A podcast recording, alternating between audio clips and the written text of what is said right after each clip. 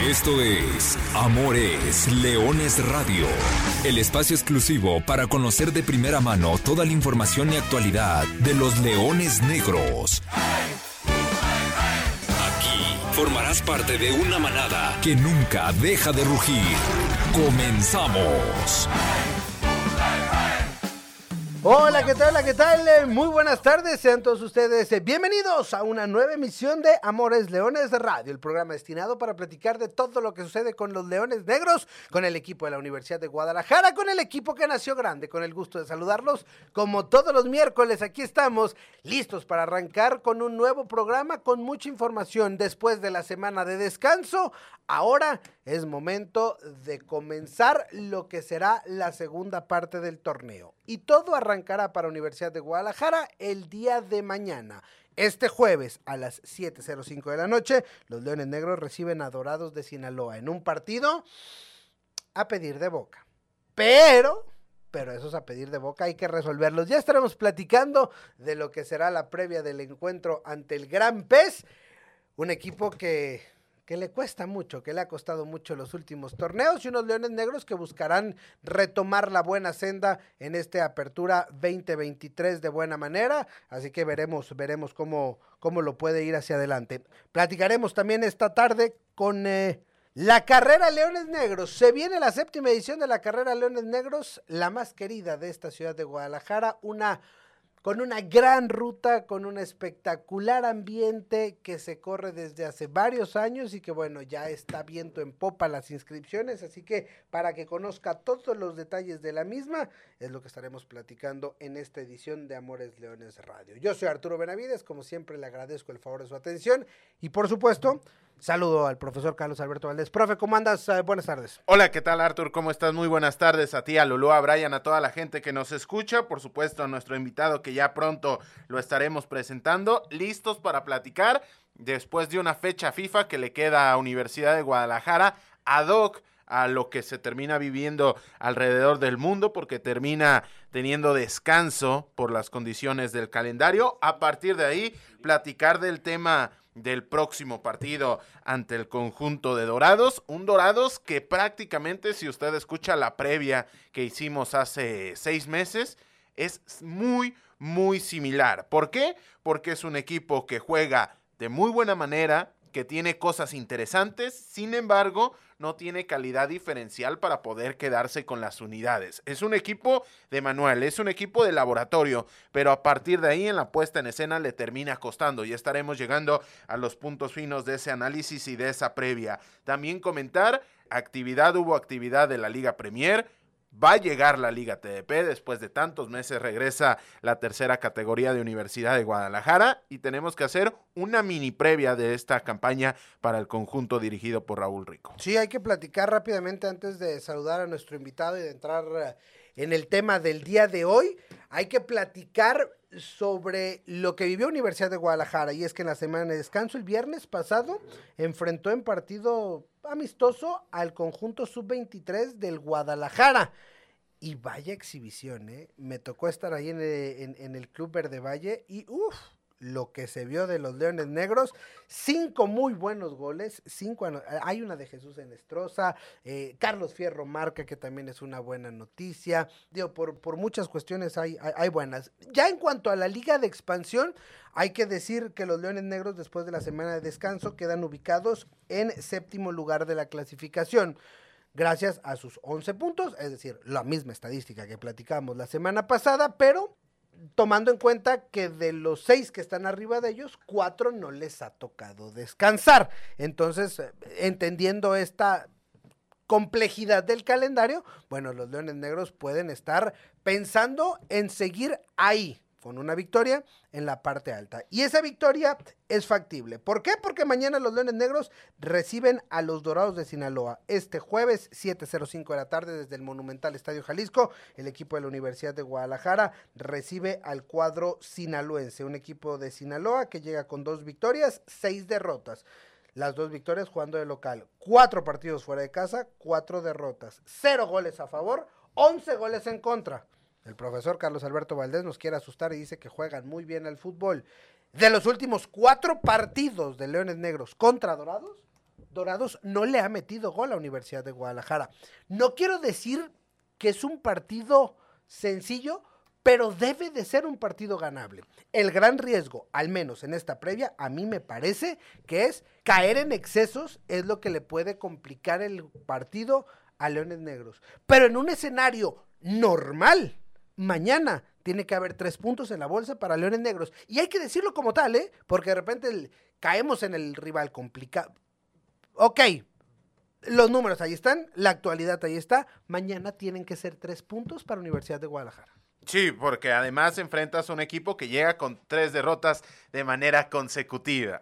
Pero hay que voltear a ver cómo se dan esas derrotas. En especial me parece que contra Tepatitlán dejan una buena cara. Se ponen arriba en el marcador, viene la remontada del conjunto alteño y a partir de ahí no alcanza a responder. En casa. En casa, sí, sí, sí.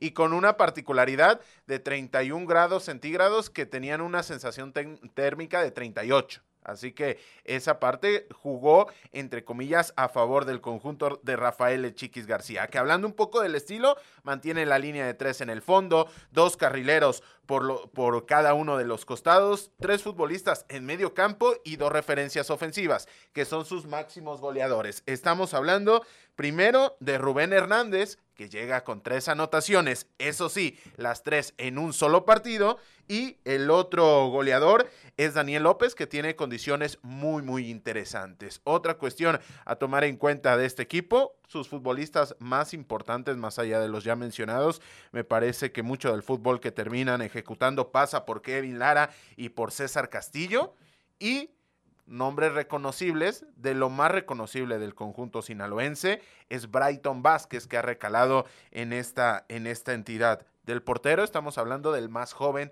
de la división, Jonathan Albal, que es muy al estilo del fútbol base mexicano, de las fuerzas básicas mexicanas, que es capaz de hacer lo mejor y también capaz de dejar la peor sensación da tristeza, ¿eh? Por el equipo de Dorados, por lo que fue, por lo que fueron los enfrentamientos y, y aquellos partidos y una rivalidad de dos equipos, pues oficialmente los últimos dos equipos que descendieron futbolísticamente en el fútbol mexicano y que siguen existiendo. Es decir, cuando había descensos en México y el equipo deportivamente perdía la categoría, se reestructuraba. Hoy Dorados, por todo lo que hay alrededor del grupo que, que los dirige, pues bueno, ha caído en este, en este marasmo y bueno, es una lástima porque, porque repito, eran, e, era una franquicia o es una franquicia que le dio bastante color y que competía en, en altos niveles. No, no vamos muy lejos, ¿no? Finalmente, la, antes de la pandemia, eh, fue bisubcampeón, si lo podemos decir, es decir, llegó a las dos finales, las terminó perdiendo a manos del profesor Luis Alfonso Sosa, pero bueno, esa es historia pasada e historia más atrás. Platicamos rápidamente de las categorías inferiores. La Liga Premier recibió al ultrapoderoso Chihuahua FC, hablando esto obviamente en cuestiones de la Serie A de la Liga Premier. Cayó 2 por 0, los maniató 45 minutos, pero bueno, no pudo contra un equipo que marcha con paso perfecto. Y, bueno, vendrá un, nuevo compromiso. Habrá que ir a, Matamoros por parte del, cuadro que dirige el profesor Aguisoto Sánchez. Mientras que, en cuestiones de la Liga TDP, la tercera división profesional del fútbol mexicano, arranca este fin de semana.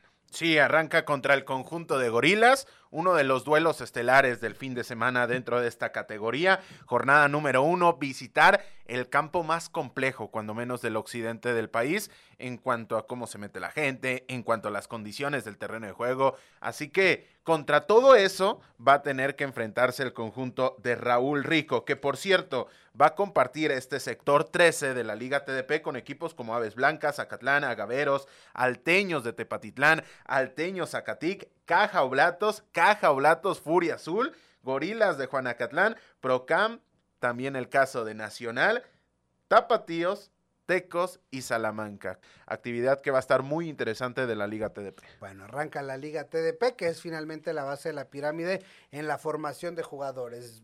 Con esto cerramos la parte, la parte de fútbol. Vamos a hacer el cambio de página, porque hoy el tema está muy interesante.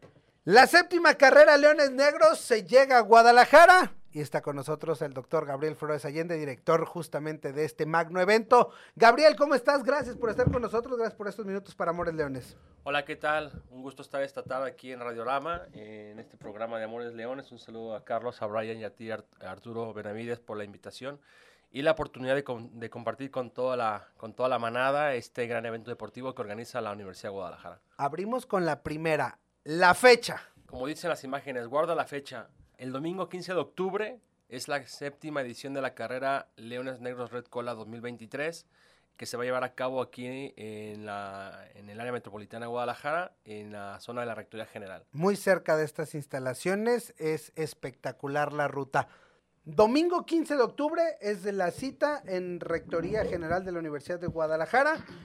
5 y 10 kilómetros, Gabriel, nueve categorías. ¿Qué novedades tiene la séptima carrera, la séptima edición de la carrera de Leones Negros? Bueno, para toda la manada, la, carrera de Leones Negros tiene varias novedades. Una de ellas es la ruta. La ruta se modifica este año.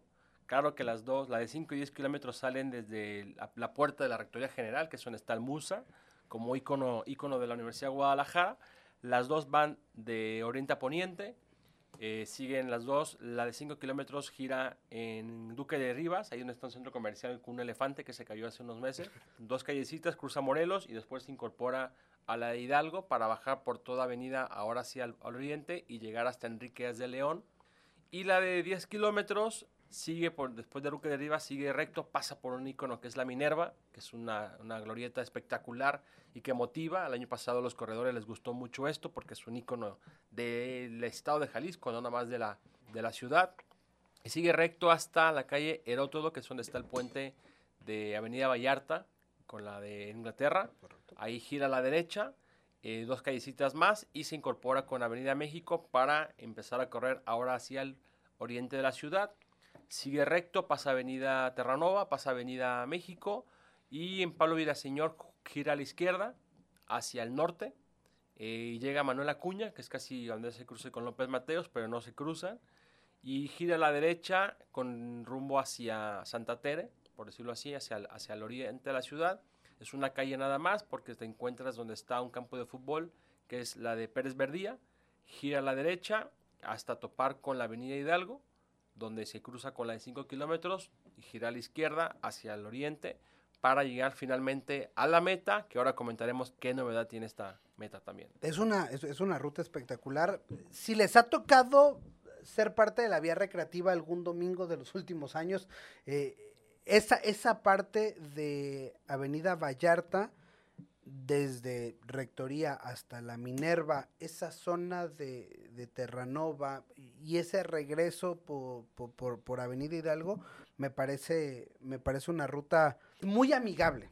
a, lo que voy es, no necesitas ser un super corredor experto para poder aguantar esos 5 kilómetros. Si te preparas un poco más, pues para aguantar los 10 kilómetros. Estamos a un mes, están perfectamente en tiempo los amigos que nos escuchan en Amores Leones para que se sumen a esta, a esta carrera. De verdad es muy disfrutable. ¿La vía recreativa será parte de o, por este domingo mientras esté la carrera y posteriormente se incorporará? Esa es otra novedad que tenemos y agradecer a, a la vía recreativa por este apoyo.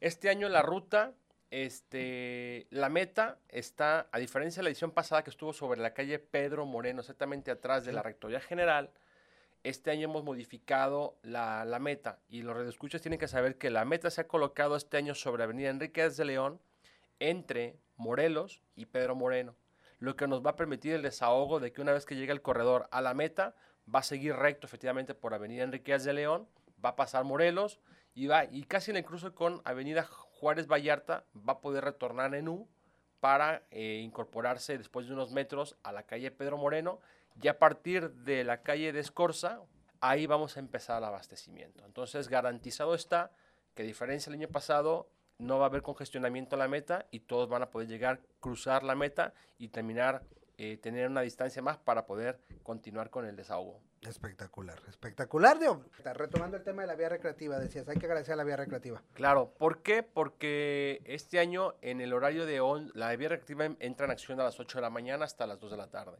Entonces, la vía recreativa ha facilitado al evento un carril del lado norte y un carril del lado sur.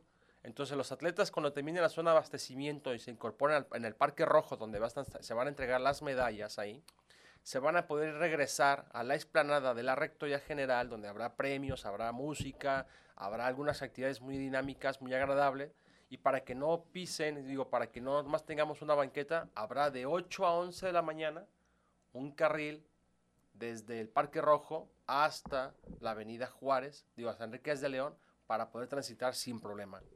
¿Por qué la carrera de Leones Negros ha caído tan bien?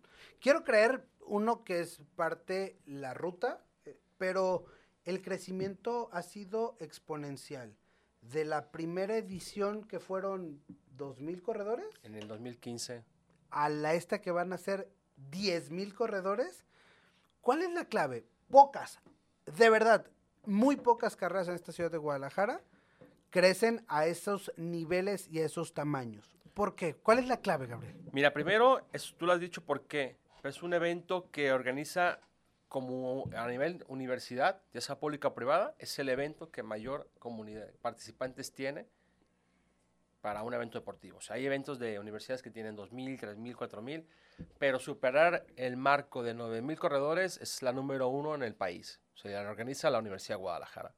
¿Cuál es el éxito que ha tenido? Bueno, pues efectivamente diferentes eh, componentes. Primero que lo organiza una Universidad de Guadalajara, que tiene que ver mucho el concepto de leones negros, que tiene que ver con el tema de la ruta, que tiene que ver con el tema de la medalla, el jersey también, que ya comentaremos adelante, y sobre todo que es un ambiente recreativo familiar y que finalmente eso incentiva a la comunidad, ¿no? O sea, ya veremos ahorita más adelante las categorías, las premiaciones, pero son variables que se asocian, Arturo, para que la población diga, me interesa esta carrera, porque sobre todo se identifica mucho con la Universidad de Guadalajara.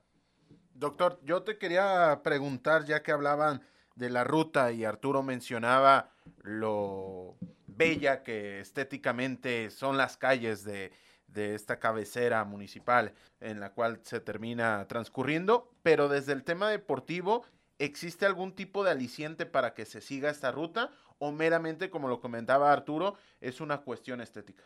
No, es un tema, como dice Arturo, son los factores físico-ambientales que se asocian con la adherencia y el disfrute de la práctica.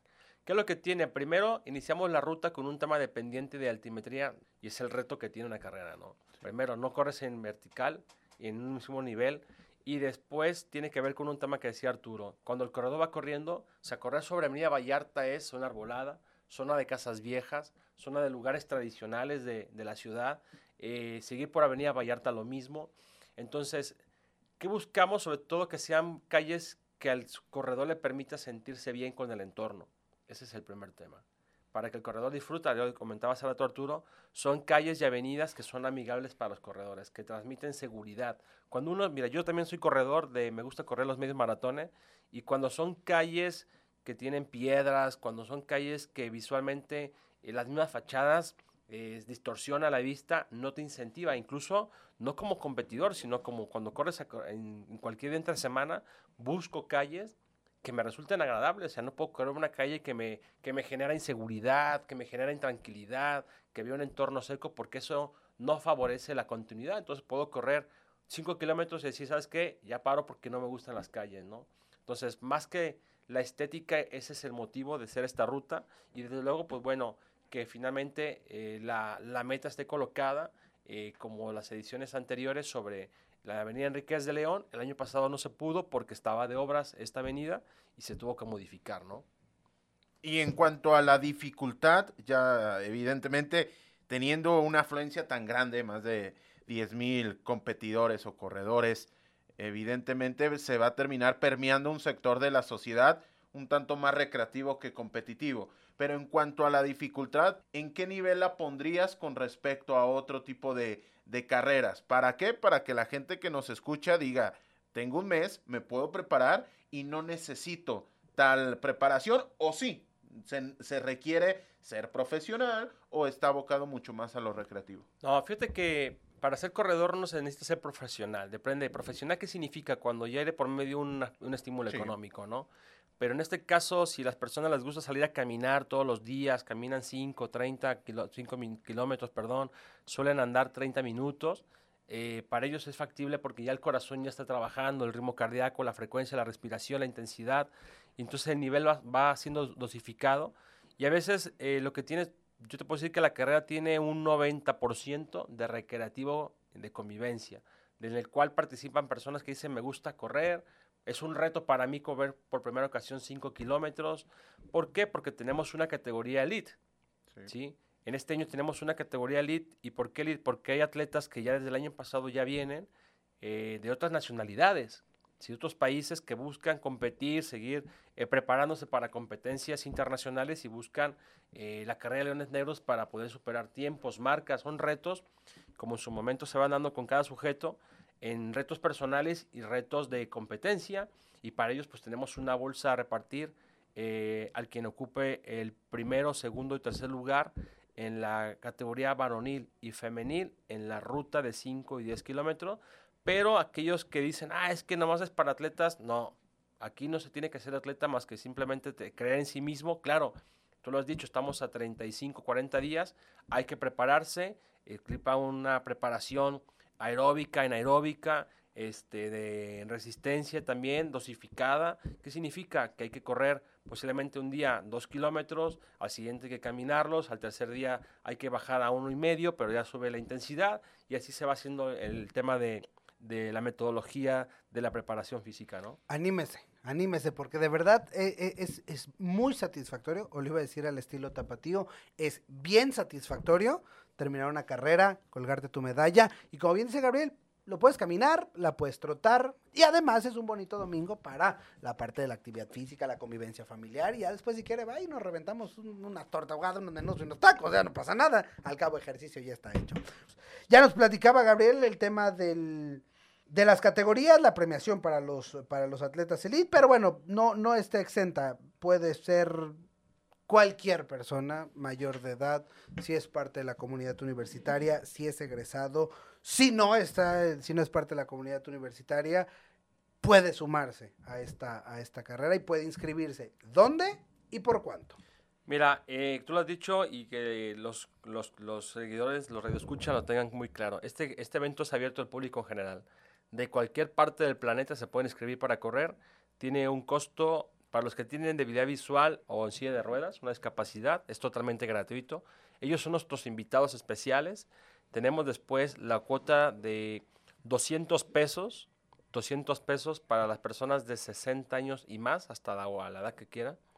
Y luego tenemos lo que viene siendo el que se identifique con la palabra comunidad universitaria, UDG, que son todos los que están ahorita activos en la universidad, maestros, académicos, directivos, funcionarios, trabajadores, estudiantes, y viene el valor agregado. Los jubilados también son comunidad universitaria y los egresados también son comunidad universitaria con su código. Si alguien estudió aquí en la prepa hace muchos años, hace 30 años, y se acuerda de su código, busque su constancia, su certificado. El código es el código, el código no cambia. Claro, nunca va a cambiar, nunca va a haber doble se meten en las aplicaciones, descargan la aplicación de, la, de egresados UDG, se registran y ya con eso la cuota de inscripción cuesta 350 pesos, porque para público en general, que no forma parte de estos tres segmentos, cuesta 400 pesos.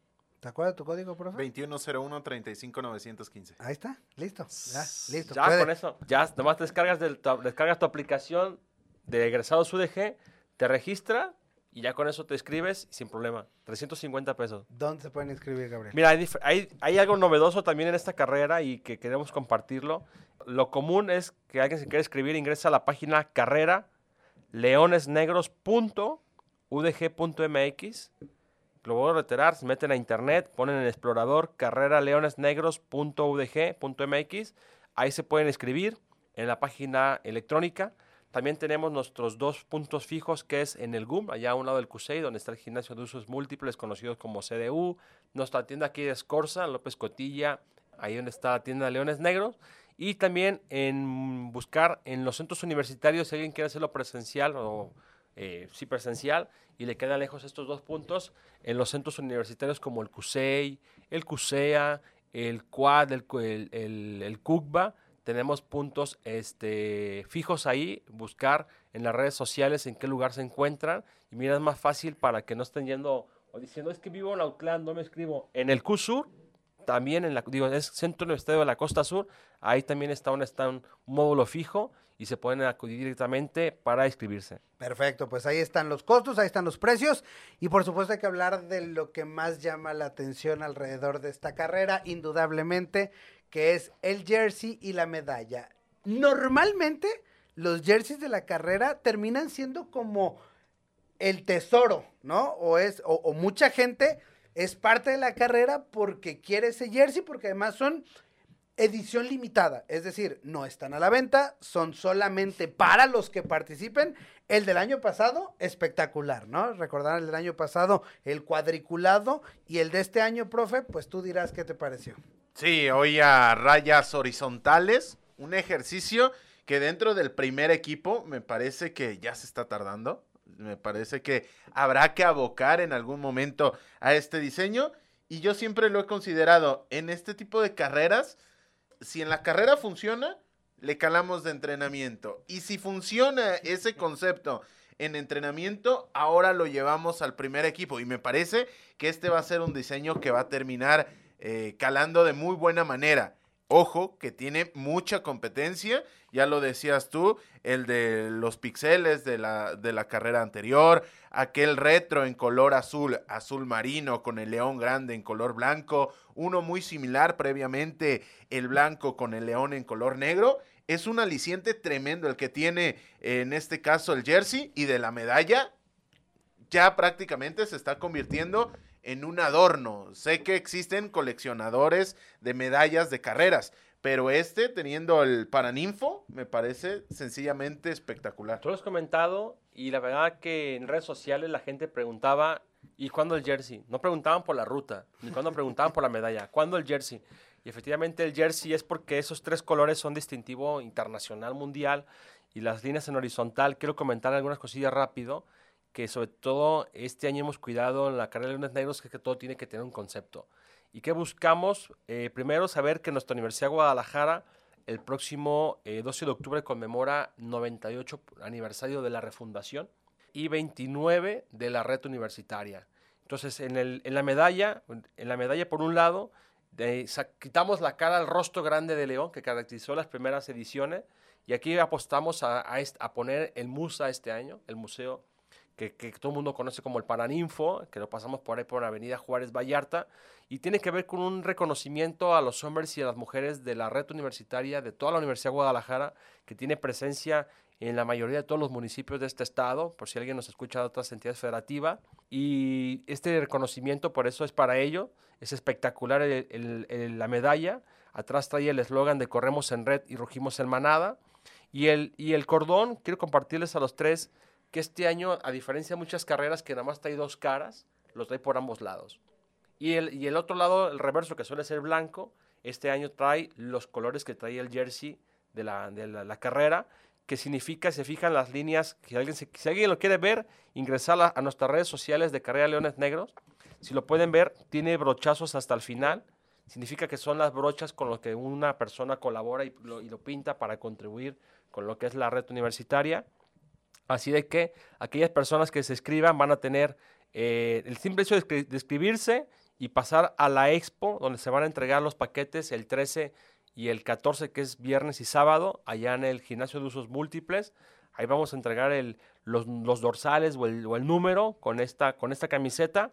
La van a poder disfrutar y aquellos que ya también participan y crucen la meta, pues se van a llevar esta medalla conmemorativa que está espectacular y muy bonita. Corremos en red, rugimos en manada. Próximo domingo, 15 de octubre, 7 de la mañana, es la carrera, la séptima edición de la carrera Leones Negros. Doctor Gabriel Flores Allende, agradeciéndote por uh, tu intervención y por tu visita a este espacio Amores Leones Radio. Algo que se nos queda en el tintero. Muy rápido, gracias y sobre todo comentarles a los corredores que este año tendremos tres corrales. A las 7 de la mañana en punto salen la categoría Elite con los de debilidad visual y a las 7, 7 sale el con segundo contingente que este está dedicado a la punta a la red universitaria, donde van a estar también participando el equipo de fútbol de Leones Negros. Si alguien quiere convivir con los jugadores como Ledesma, con el Pipe, con otros jugadores, ahí van a estar ellos también para participar.